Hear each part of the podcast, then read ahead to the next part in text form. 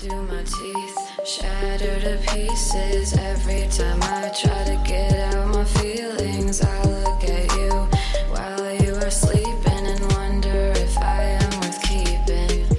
The chandeliers are falling on the hardwood floor. 嗨，各位同学，大家好，我是姚老师，欢迎来到今天这一期的英语口语每日养成每日一句 Express Impress。今天的话呢，我们来回归《绝望的主妇》的学习。今天这句台词呢，来自于《Desperate Housewives》Season One Episode Nine，《绝望的主妇》第一季第九集。A woman is in a coma because of Andrew, and there he is, happy as a clam. A woman is in a coma because of Andrew, and there he is, happy as a clam. A woman is in a coma because of Andrew, and there he is, happy as a clam. 因为 Andrew，一个女人呢正昏迷不醒，但是你看看她，跟个没事人一样，那么开心。 A woman is in a coma because of Andrew, and there he is, happy as a clam. 在整句话朗读过程当中呢，注意一下 in a 可以连读成为 in a in a because of 可以连读就会变成 because of because of，然后呢 as a 可以连读就会变成 as a as a。 It's just not right. What? A woman is in a coma because of Andrew, and there he is, happy as a clam. Well, we grounded him. We took away the TV in his room. How many more ways you want to punish him? 在我们今天的节目当中呢，我们只重点学习一个表达，叫做 happy as a clam，或者 as happy as a clam。clam 什么意思呢？在英语当中表示的是蹦或者棒、蛤蜊啊。那么像蛤蜊一样开心，什么意思呢？实际上呢，他想说的是非常开心、特别高兴、十分满足、十分满意这样的含义，very joyful and contented。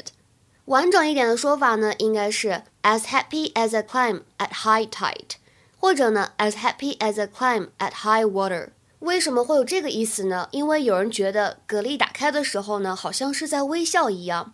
那为什么加一个 at high tide 或者 at high water 呢？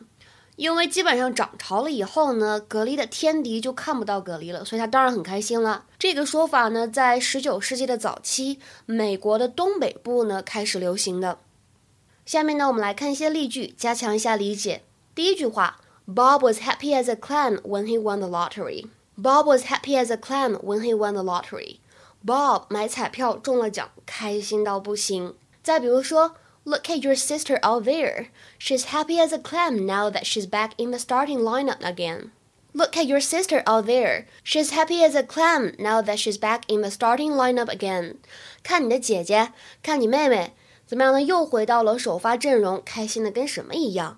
再比如说，I don't need much, just somewhere to live, some work to do, and a TV to watch, and I'm happy as a clam at high tide.